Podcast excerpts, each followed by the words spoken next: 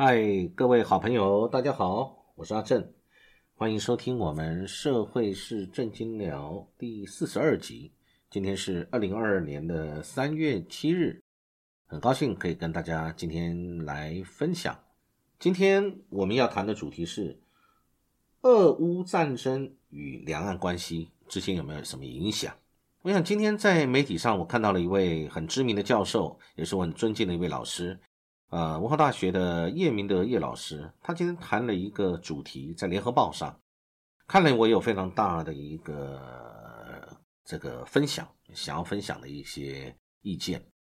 今天他的这个主题叫做“俄国跟乌克兰的俄乌战争窒息两岸关系”。哦，这个感觉起来是蛮重要的一个事情啊，因为俄国跟乌克兰的战争最近是占据了所有的媒体版面。所有的媒体谈的国际局势、国际新闻，谈的就是俄国跟乌克兰的战争，现在到底打到哪里了？那么当然也分析了很多的，不论是在政治上、地理上、呃历史上面，以及经济上面跟利益上面，到底他们之间有什么纠葛？包含北约、包含俄国、包含乌克兰、包含美国、包含欧盟等等，通通扯在里面。那这里面呢？现在战争看似呃不会打，结果打了。后来呢，打了以后，以为会碾压式的在短短三天四天之内就征服乌克兰，结果没想到跌破大家眼镜。乌克兰展现了强韧的爱国心跟对于国家的保卫。这些事情给了我们什么样的启示？啊，我接下来会跟大家分享。但是呢，我觉得有些人，包含是不是一些政府官员，不断提醒我们啊，这个可能是认知作战，这个俄乌的情况不要类比到海峡两岸。那我觉得，我个人的觉得啦，我也看今天的这个在联合报上的叶教授的文章，我觉得怎么可以不类比呢？世界地球村本来世界就没有分什么有界限的。啊，画了一个无形的界限，还是一个有形的界限？哎，我们就不会发生战争了，彼此没有联动性，这不可能的事情嘛。经济跟政治、跟地缘、跟历史的这个纠结，跟这个大国之间的利益，甚至地缘政治，甚至是各方面，它是方方面面通通切切不断、理还乱的一个情形，怎么可能没有关系呢？那这次在文章中也特别提到。俄乌战争显示出了战争是新常态，所以大家想想看，为什么欧洲跟西方国家这次联手起来？因为二次大战跟一次大战对于欧洲的伤害太大了。欧洲对于战争，现在人民呢，经过了从二战结束以后到现在这么多年，就是成平期间，国家才可以发展，经济上才可以富裕，生活上才可以平稳。现在突然之间，竟然战争临到了家门口，而且又容易把周边的国家全部卷进去。你说怎么可能不担心呢？跟他们没有关系呢？那好，我们要讲回来，在海峡的这一边，在亚洲啊，看到了在俄国在欧洲，俄国跟乌克兰之间的情形，中国大陆在想什么？我们台湾在想什么？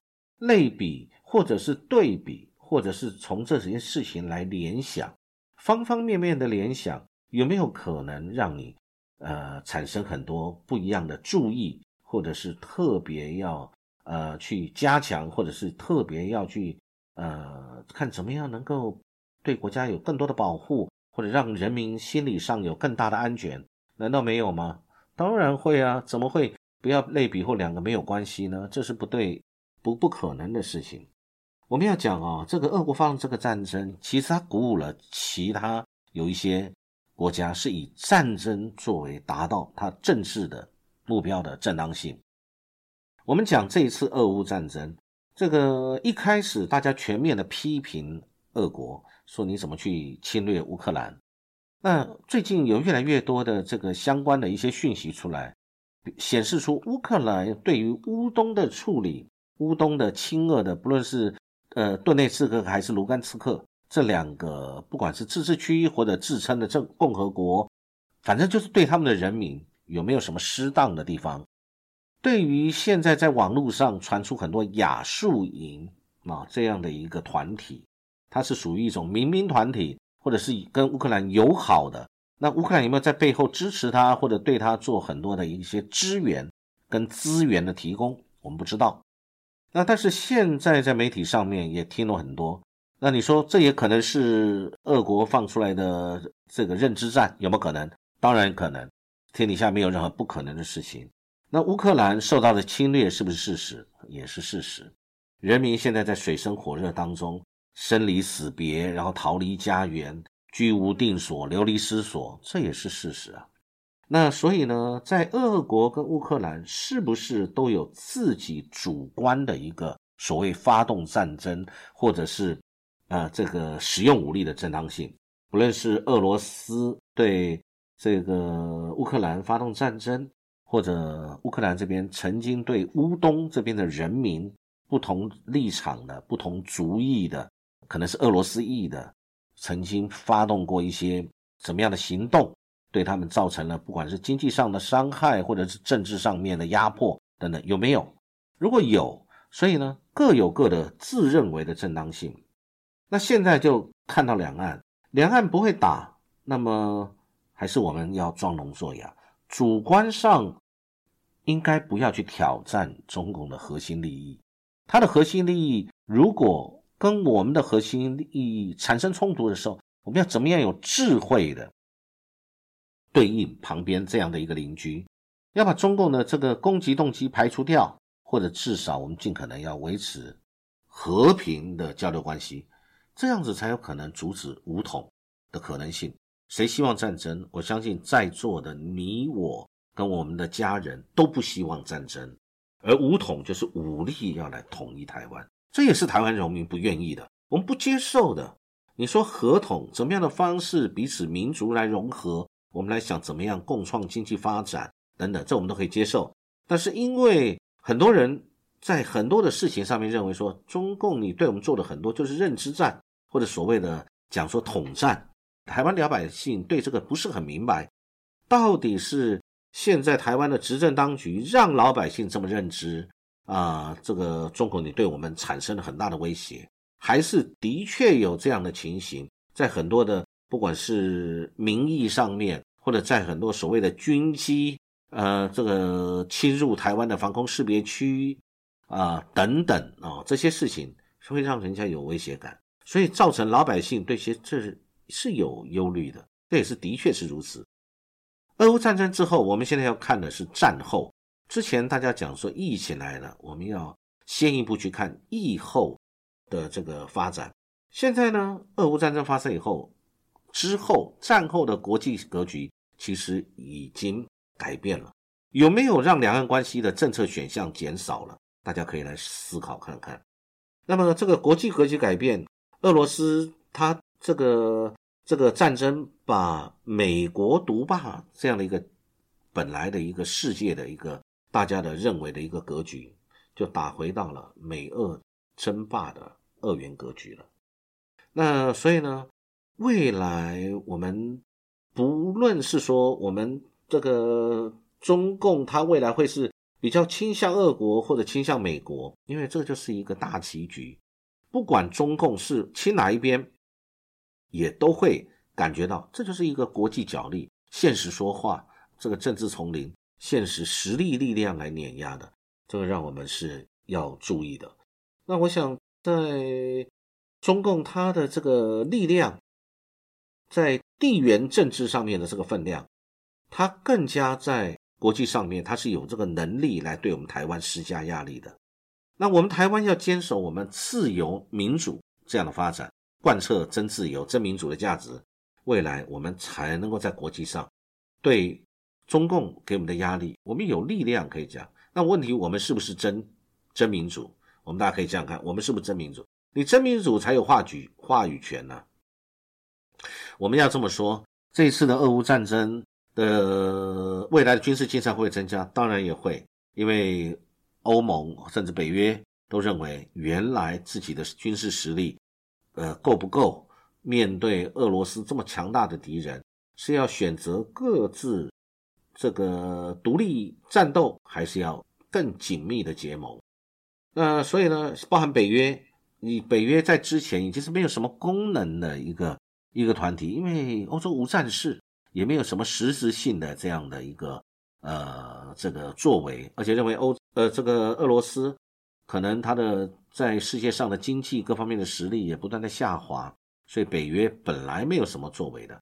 就现在呢，因为这一次的俄乌战争，把北约的这个呃士气跟他的这个危机感激励起来了。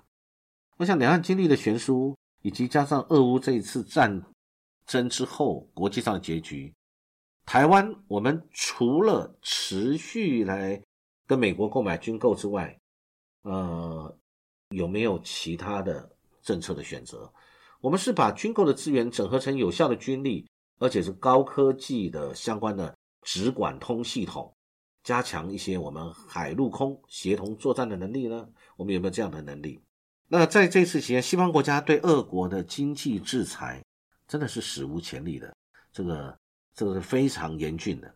那对俄罗斯的经济各方面的影响会不会产生这个很大的影响？我觉得我们大家都等着看。那全球这个供应链。